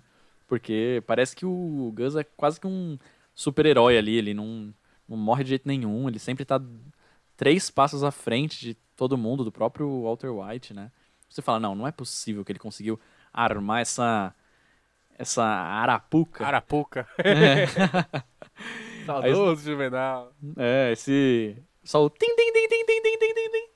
Nossa, esse momento é inacreditável, cara. Aliás, a quarta temporada é o melhor é o melhor final não. Não é o final mais justo, mas é o final mais empolgante de Breaking Bad. A gente não, até não. tem a brincadeira que são três finais. Esse é o final perfeito, onde tá tudo bem. Mas logo depois, não, calma, antes tudo você... começa a dar muito errado. Antes de você introduzir isso daí, eu tenho que falar que jogar polêmica, que você sempre me disse que porque eu sempre, para mim, sempre Breaking Bad ele é uma crescente. Então, a, segunda temporada é melhor que a primeira, a terceira é melhor que a segunda, a quarta é melhor que a terceira e a quinta é melhor que a quarta, considerando os fechamentos ali e as coisas. Para o Guilherme, para o nosso querido amigo aqui, não foi, não é bem assim, né, Guilherme? Fala um pouco disso, o seu gosto peculiar. Eu não sei se já mudou ou se você ainda pensa isso. Cara, então, eu assisti O Irlandês. Hum. Não sei se você já teve esse prazer, porque é um filmaço, é um filmaço. Ai, são três horas, três horas de arte. Se você se eu puder ficar três horas encarando a Mona Lisa, eu vou ficar encarando para ver cada detalhe. E é o mesmo sentimento que eu tenho com o irlandês, porque é Scorsese, Al Pacino, Joe Pesci e Robert De Niro juntos. Então eu ficaria 12 horas seguidas se fosse um filme dessa maneira. Enfim, o irlandês ele trata de um lado da máfia que é a queda. A maioria dos filmes de máfia conta o auge, como aquela galera tá bem e tudo mais. O irlandês fala de quando o pessoal tá mal. No finalzinho, a decadência, principalmente da, do, da personagem principal. É, com essa série eu entendi que, com esse, com esse filme, que é importante a gente ver que nem todo final tem que ser bom. Ainda mais de personagens difíceis como esse. Ao mesmo tempo que eu gosto muito, gosto demais de, de O Poderoso Chefão 3, justamente pelo mesmo motivo. E Breaking Bad eu também amo por esse motivo. A gente vê a queda, Walter White ele indo ao fundo do poço. É maravilhoso. É triste, mas é justo, porque é, aqui se faz o que se paga, né, cara? Então, uhum. eu gosto e respeito muito o episódio, o, a, a quinta temporada, quinta e última. Porém, enquanto é, pessoa que se empolgou muito e assistiu seis episódios seguidos numa madrugada para terminar a quarta temporada, que sou eu, É, o final da quarta, ele é o mais empolgante. Porque ele é um final de filme, né, cara? É, é É. inacreditável. Ele tá quase morrendo, é tudo ou nada. É um ou outro, e no final, I won. Aquilo se resolve de uma maneira espetacular. É muito empolgante, mas eu respeito muito o último final, que é realmente o final da série, porque é justo, cara. Era o que era pra acontecer. Não, não tem como um personagem sair impune, sabe? E eu achei que foi. Coroou a série. Eles poderiam ficar mais seis temporadas só falando desse império dele e, e tudo mais, mas não. Ele precisava daquilo. Precisava daquele final, precisava acabar daquele jeito. Uhum. Por isso que Vice Gilligan é o gênio. Porque ele poderia ganhar muita grana e fazer 15 é, temporadas. 12 temporadas a mais. É. É. Mas não, ele falou, ó, a série tem essa história e vai acabar aqui, pronto. E fez, e ficou inacreditável justamente por isso. Mas esse final da quarta temporada é, bicho, é inacreditável. Já Aham. puxando pra quinta, vai, já que a gente tá citando a quinta, é, eu quero falar de duas citações que me mandaram. Meu amigo Cladson, ele falou um momento que eu acho bom demais, que é quando o Hank descobre que o Walter é o Heisenberg. Nossa, Que que, momento pra descobrir. É, cara, é inacreditável. Tá naquela nessa busca desenfreada. Ele, ele, ele vê um monte de, de pessoas em volta dele se ferrar por conta disso. Aí ele vai dar. Ele vai fazer uma visita ao, ao WC. E ele acha um livro. Um livro assinado por, pelo químico Gale, é, dedicado pro Walter White, o WW. Que não é o Willy Wonka, né? É. Esse momento é inacreditável, porque é simples. Ele pega, lê o livro e a câmera foca, dá pra você olhar no olhar dele que ele descobriu. E a partir dali, tudo, tudo muda. Isso é bonito demais, porque ali você sabe que nada será como antes. Por isso que eu adoro esse momento. Aham. É, o Hank mesmo, em alguns ep- episódios lá atrás, falava pro. Você até comentou isso no seu Twitter nos últimos dias, né? Eles jogando Aham. cartas ali, falou assim: vá, você não. Conta, conta um pouquinho dessa história, Guilherme. Você tá mais Tem- fresco na sua memória. Beleza. O Walter e o, e o Hank são duas faces da mesma moeda. Um é o crime, o outro é a lei. E a série brinca com isso de uma forma muito bonita, muito engraçada, muitas vezes, muito irônica. Porque são expostos diversos momentos em que eles estão confrontando o outro, assim, de uma certa forma, brincando. E, e tá muito no subtexto de quem sabe que, meu, ele vai descobrir, ou, ou ele não devia ter falado isso, mas não. Nada acontece até o final. Nessa cena específica, segunda temporada, eles estão jogando poker e conversando ao mesmo tempo sobre é, que estão tentando descobrir quem tá fazendo a droga e tal lá, que é o Walter. E aí os dois estão apostando, jogando poker. Hank tá com uma mão muito boa, ele poderia ganhar o jogo. Só que o Walter White, ele tá com uma mão horrível. Só que ele não fala isso. Ele aposta tudo, ele dá um all-in. E o, e o Hank, ele fica com medo, ele, ele desiste, mesmo tendo uma mão boa. E é um subtexto incrível, porque é justamente isso. Ele não tinha mais nada. Ele ia perder. E ele foi lá e, e- e jogou todas as peças que ele tinha Aham. o Walter, né? E o Hank, ao mesmo tempo, até fala, é, segundos depois, você não, achar, não, não encontraria um, um psicopata, né? Um, criminoso, criminoso. nem que ele estivesse na sua fuça. e nesse momento, o Hank tá com o Walter White na fuça dele e ele não percebe. Então é totalmente isso. É, é como se fosse um jogo. O Walter White escondeu bem e o Hank, é, não. Não, não conseguiu perceber isso. Então é um subtexto incrível. Breaking Bad é maravilhoso, cara. É inacreditável. Perfeito, perfeito. Já, já puxando o outro comentário também dessa mesma, desse mesmo reta final, o Luan Davi, irmão da minha querida Letícia e também o famoso pintor contemporâneo Cobra Verde, cita um momento dos mais melancólicos e por isso lindo da série. É. Walter White tomando café sozinho no seu aniversário. Eu quero que você me explique por que, que isso é tão importante, tão, tão significativo. Lá no começo da, da série, a, a, a Skyler, né? A esposa dele, fez o, com bacon todo, todos os anos, né? Na verdade, assim, na- na- lá no começo, ela faz toda feliz lá, 50 anos com bacon no prato dele. Depois, mais pra frente, do- no meio da, da série ali, ele faz 51 e, ele, e ela faz tudo de qualquer jeito. Lembra que ela tava com raiva dele? É. pe- Pelas coisas que estão acontecendo. E no final da série, ele tá sozinho, né? E ele, ele pede para pro pessoal fazer, meio que ele mesmo faz, né? Ali 52 anos são uma são alguns dos- dos momentos que mostram como quando caiu a ficha pro, pro Walter White de que ele perdeu tudo que ele tinha, né? Tentando deixar alguma coisa pra, pra família dele, estragou tudo, né, cara? Tem, tem até uma cena que eu acho muito, muito, muito forte. É, já que a gente tá falando de spoiler aqui, já pro final ali da, da série, que, que a Skyler tá naquele, naquela loucura, né? Ele traz, o Walter White trazendo perigo pra família deles. É, o Gus, acho que era o Gus ainda, ameaçando eles e tudo mais. E toda aquela situação, o Walter White totalmente psicopata, monstro, assim, mata- matando a rodo, sem, sem medo de ser feliz. E a Skyler fala assim: ah, a gente só. Chorando, né? Ela fala: ah, agora a gente só. É, a única coisa que me resta é esperar. Porque ela não pode fazer nada com, com ele, né? A única coisa que me resta é esperar. Aí o Walter White pergunta: esperar o quê? E aí, tipo, fica meio que sub, subentendido. Eu não sei, eu não lembro direito se. Eu acho que ela chega a falar, cara. Mas que esperar o câncer voltar. Ela fala isso, né? Esperar o câncer Fala. voltar. E, cara, isso é tão pesado, cara, e tão profundo como tudo que ele fez teve aquela justificativa, que era pra família, né? Que ele tava fazendo aquilo pra poder conseguir dinheiro pra deixar pra família dele. E o que ele fez, fez ele perder a família dele, né? Enquanto ele tava vivo ainda. E ao ponto da, da mulher dele, que amava ele, que tava com ele lá desde o começo, é, torcer pra que, pra que ele fosse, né? Pra que. É, é, pra ela, melhor seria se o câncer realmente tivesse matado ele logo, sabe? Porque o que ele se tornou, as escolhas deles foram piores do que o câncer, né? Morra é, como herói, você vai se tornar um vilão, né? Ele era um É. homem que não tinha nada, mas tinha uma família. Ele se tornou um homem que tinha todo o dinheiro do mundo, mas não tinha nada. Porque as escolhas dele tornaram ele um homem é, indigno de estar com aquelas pessoas ao redor. Agora, voltando um pouco na série. Maurício Dalbello, ele cita um momento totalmente cômico. O Jesse dissolvendo com ácido um corpo na banheira e os restos caindo do andar é, de baixo. Isso é inacreditável de bom, porque o Walter fala, compra é, um determinado tipo de plástico, porque é, ele é resistente a esse ácido. Não corrói, né? É, só que ele não fala, não vai caber, não sei o que lá e tal. Vamos na banheira. Só que a cerâmica é corrida pelo, pelo, por esse ácido. E aquilo cai. E é uma da cena desgracenta, assim, porque é totalmente nojento, mas é maravilhoso. Uhum. É no meio dessa cena que tem aquela, aquela.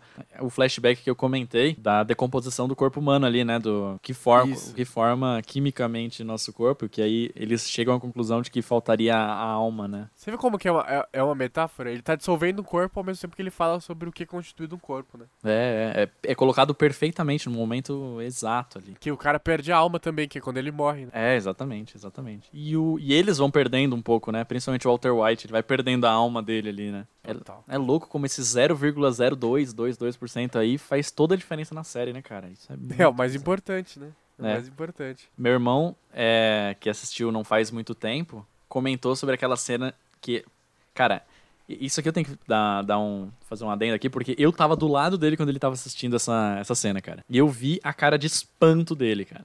Da, aquela cena do Lírio do Vale. Nossa. Que tem toda aquela cena que a namorada do, do Jesse lá, é, o filho dela, né, é envenenado, e o Jesse fica louco. E aí ele o Brock. fala. É, aí ele fala, meu, eu vou. Aí ele vai atacar o. Ele vai na casa do Walter White, que tá com medo do Gus atacar ele, né? E ele tá todo olhando pela janela, assim, pra ver quem chega, quem sai, que ele imagina que o Gus ia mandar alguém pra matar ele, né? E o, o Jesse chega e, enfim, imagina que, por uma série de, de coisas ali, que, que o Walter White teria envenenado. E o Walter White faz todo um trabalho de manipulação, aliás.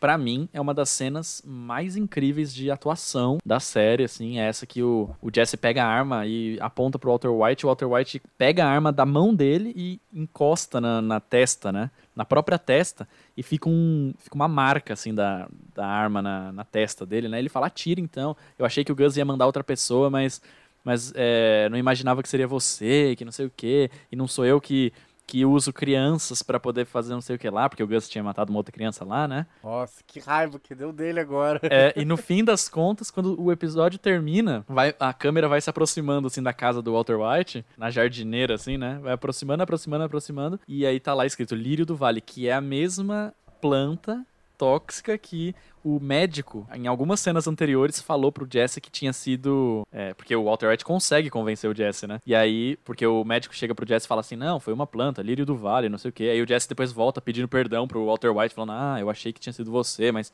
parece que ele só ingeriu uma planta mesmo, foi coisa de criança, não sei o quê. E cara, quando a, a câmera tava chegando perto do, desse lírio do vale, cara, a cara que meu irmão fez, cara, foi impagável, impagável. Eu nunca vi ele fazer essa cara. Ele abriu a boca, assim, sabe? Tipo, e abriu, arregalou o olho, abriu a boca, ele chegou até um pouquinho mais perto da, da TV, assim, pra poder tentar assimilar aquilo que tinha acontecido, sabe? Muito bom, cara.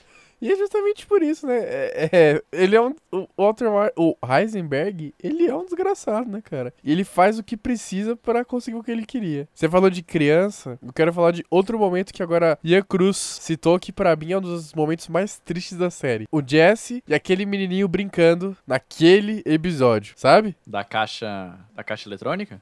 Exatamente. Que episódio é esse? Você lembra? Lembro, lembro. Bizarro mesmo.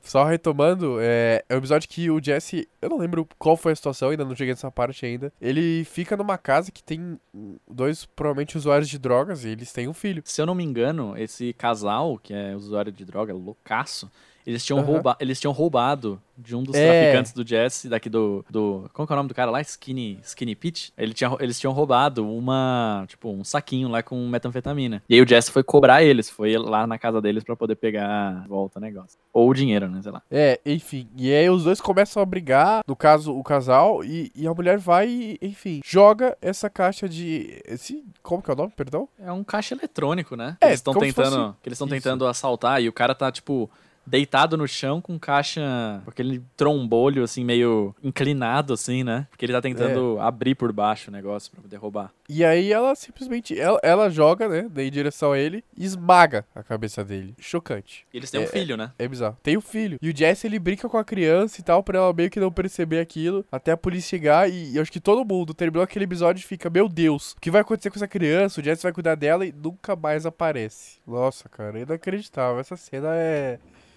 é absurda. É, é, chocante, dá medo e dá tristeza. É, é bela e, e é, é absurda, é absurda. Falando em outra morte, cara, que é também impactante, é a que o Leonardo Langervisky falou aqui sobre a morte da, da Jane, né, cara? Que o Walter White Nossa, simplesmente cara. larga. No mesmo episódio, ele tá com a filhinha dele, né? Arrumando a roupinha dela e ele vira ela de lado para poder falar, não, porque se ela gorfar e tal, ela não, não morre, né? não, não se engasga ali, né? E, no, e assim, momentos depois ele entra na casa do que tá o Jesse e a, e a Jane, ele vê ela passando mal ali, ela gorfando, né? Que ela tava cheia de droga. E, enfim, ele não faz nada, né? A, a omissão dele ali leva a Jane a falecer, e o que é muito triste, que muda o Jesse completamente pro resto da, tempo, da, da série, né? Não, completamente. Ele tira todo o resto de, de vontade de viver do Jesse. E, nossa, isso me lembrou outra cena. O Jesse ligando para pro telefone da, da Jane para poder escutar a caixa postal que tinha a voz dela. Nossa, isso é muito Cara, isso é Acabou de dar um nó na minha garganta, cara. Eu quase chorei aqui só de lembrar disso, porque para mim acho que essa é a representação da saudade mais triste que eu já vi na minha vida, cara. É, isso é bizarro, velho. O cara liga para poder escutar a voz dela, cara. Pelo amor de Deus, isso é absurdo, isso é inacreditável. Nossa, que tristeza. o, o, o, puxando o gancho, o próprio autor que, que fez o Walter White, ele disse que essa foi talvez a cena mais difícil que ele teve para gravar, porque é o momento em que o personagem novamente renuncia à sua bondade, renuncia a seus mínimos detalhes, porque para ele, a Jane é só um pedaço daquele jogo lá. E ele precisa eliminar ela para poder ter o Jesse de volta e ter o sucesso do negócio. Então, é uma frieza inacreditável, é absurdo. O Caio Prado falou uma referência que é quando é, o Walter compra um carro pro Flynn, pro filho dele, o Walter Jr., que é um carro que aparece uhum. em outra série, que é justamente The Walking Dead. Pequeno é, detalhe, é, né? A mesma, mesma empresa que fez as duas e tal. Aqui já no contexto geral, a minha digníssima primeira dama, Tailine, ela citou toda a experiência que é realmente assistir Breaking Bad, que foi uma indicação minha, que eu fiquei efusivamente indicando. E ela, assim que terminou, falou assim, meu, o que aconteceu com o Jess? O que aconteceu com o Jess e tal? E depois ela teve o filme de, de Breaking Bad, teve o Olho Caminho, e nós assistimos nós quatro, nós três e o Kenzo, é, juntos. E foi um, um ciclo muito bonito que a gente completou, né? De ter assistido a série, todos nós, cada um a seu tempo e tal, e ter visto aquele final, que é o final do Jazz, que é muito poético, muito bonito e um fechamento de, de, de, de ciclo muito interessante. Então acho que foi, ela cita esse que para mim também foi muito legal poder assistir ao lado dela, tanto o último episódio quanto depois é, o filme, que foi inacreditável também ver com o senhor e com o Kenzão. Foi muito legal mesmo. O Henry Souza sempre participa aqui, ele falou, não uma cena específica, mas todas as situações que o Walter, ele se mete em confusões e ele tá quase sendo descoberto, só que no final ele dá um jeito de escapar, que acontece isso, tipo, sempre, é absurdo, é muito, Caraca. muito doido isso. Você deu um belo gancho, cara, porque a minha última cena aqui citada que eu vou, que eu vou falar foi minha própria mãe, que assistiu também há pouco tempo atrás, e ela falou da morte do Hank, a única vez, talvez, que o Walter White não conseguiu fazer isso, né? Que ele não conseguiu é, mudar ali o, o percurso e, e, fazer a cabeça das pessoas, né? E manipular e dar um jeitinho de, de sair daquela situação. Talvez uma das únicas vezes que isso tenha acontecido, ou pelo menos a primeira, foi na morte do Hank, que acontece no talvez o, sei lá, melhor episódio da, de Breaking Bad, que é o penúltimo ali, Ozymandias, né? Desse episódio eu gosto muito de uma cena que é assim, é, o Walter fica tentando negociar, não mata ele, não mata e tal, e aí o Hank fala assim, cara, você é a pessoa mais inteligente que eu conheço e você não percebe que ele tomou a decisão há, há 15 minutos atrás. É, cara. E depois o cara a cara que o, o Hank, A cara que o é. Walter White faz nessa cena é, é bizarra, né? Nossa senhora, que série maravilhosa, cara. Então, esses comentários que serviram pra gente relembrar agora com mais afinco. Cada detalhe de Breaking Bad é maravilhoso porque é a melhor série já feita e isso eu não vou aceitar a discussão. A gente, a, gente, a gente, poderia fazer, cara, depois um Breaking Bad parte 2, onde a gente fosse episódio por episódio, ou cena, as principais cenas, sabe? Por favor. E, tipo, lembrando de cenas, cara, eu tô aqui em, num site que a gente vai indicar daqui a pouco, mas que tá me relembrando cenas muito marcantes e impactantes dessa série. E para, eu acho que seria interessante, tem alguma cena que você lembra, cara, que seja uma das suas preferidas e que a gente não tenha citado nesse episódio, cara, que você queira fazer a, as honras aí de trazer à tona? Eu sou e sempre serei um defensor do episódio Fly.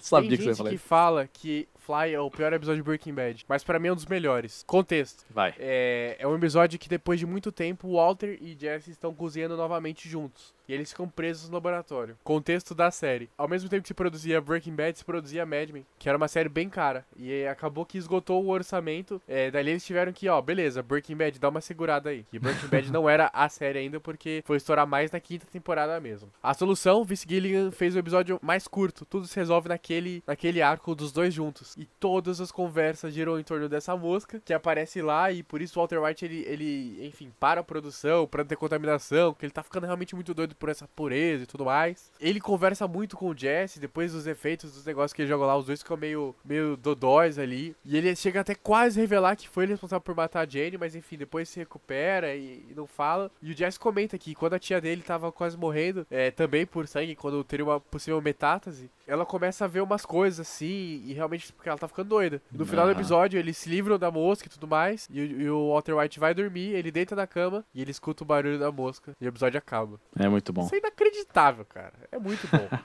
Fly é um episódio bom demais porque ele é simples, ele traz o que Breaking Bad tem melhor. Diálogos e diálogos entre Jesse e Walter. Por isso é um episódio maravilhoso. Construção. Sim, total. Não precisa, você não precisa explodir um carro pra fazer um episódio bom. Você precisa de duas pessoas conversando e já tá ótimo, É. se for bem construído. É, a construção de personagem é muito boa. Se eu pudesse citar uma cena que a gente não falou aqui, dentre muitas, que a gente pode até fazer uma parte 2, como eu falei, é aquela do Where's My Money, Skyler? Ah, Você lembra disso, cara? Você lembra esse episódio aí? É... Que o Walter White tá, emba tá ele tá literalmente no buraco, cara. Ele tá literalmente no buraco e, cara, é uma das maiores... Se tivesse assim, uma, uma cena, ou pelo menos um top 3 das melhores atuações, né? As, as melhores cenas é, feitas pelo, pelo Bryan Cranston nessa, nessa série, eu colocaria essa, cara. Porque ali ele tá guardando dinheiro pra família, eles, o Gus tá, tá vindo atrás, acho que é o Gus, né? Que tá vindo atrás dele e tal. Ele tem que pegar esse dinheiro e é, é o dinheiro que ele precisa pra pegar a família dele e, e vazar, né? Embora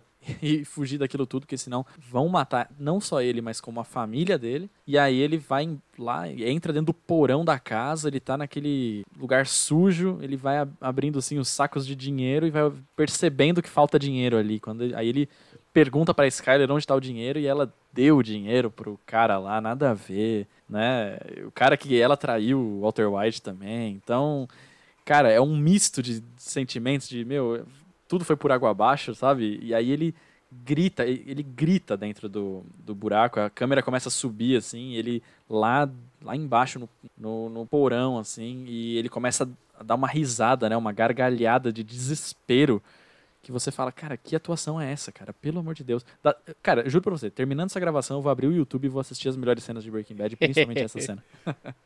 Mas tinha melhor cena de Breaking Bad, você assistia um filme, que tem duas, duas três horas É. só cena boa. Exatamente. pra finalizar aqui, eu acho que tem que falar do. Só um breve comentário aqui do, do Matheus também, que ele, quando ele falou do Say My Name, eu pedi também sugestões, né, para sugestões e tal, sobre o nosso Hertz. O Matheus falou assim, cara, tenta manter uma periodicidade, fideliza os ouvintes. Ele, ele falou, ele que também agora todo experiente também com seu, com seu podcast. E, gente, não adianta ficar colocando culpa, entendeu? Na, no universo, nas outras pessoas, assim, sendo que a gente sabe que toda a culpa é do Guilherme. Ei, ei, ei, ei. do nada, do nada isso. Eu achei, achei meio, meio...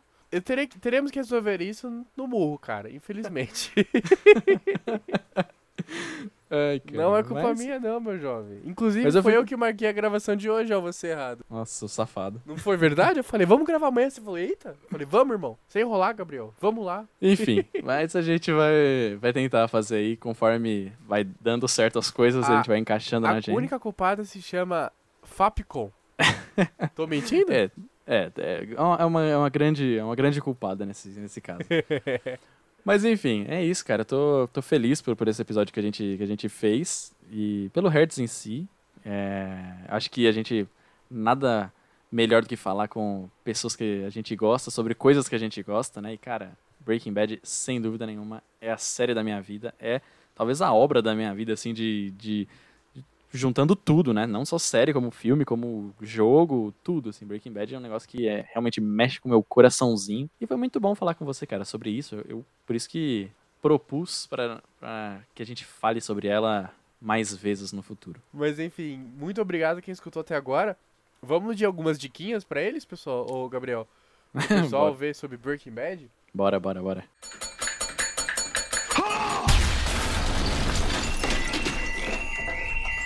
Say my name. Você começa ou começa? É, eu posso começar. Tem Manda. o que eu falo para todo mundo. Bom, Breaking Bad tem 62 episódios. E eu sempre falo que o episódio 63 de Breaking Bad, ou pelo menos o que todo mundo deveria assistir após finalizar Breaking Bad, quando você estiver boquiaberto, é o vídeo do Jovem Nerd sobre Breaking Bad. Se você pesquisar no YouTube, Breaking Bad, Jovem Nerd, a gente vai deixar no, o link aqui também na, na descrição para ficar mais fácil para você. E cara, nesse vídeo eles falam sobre coisas que realmente.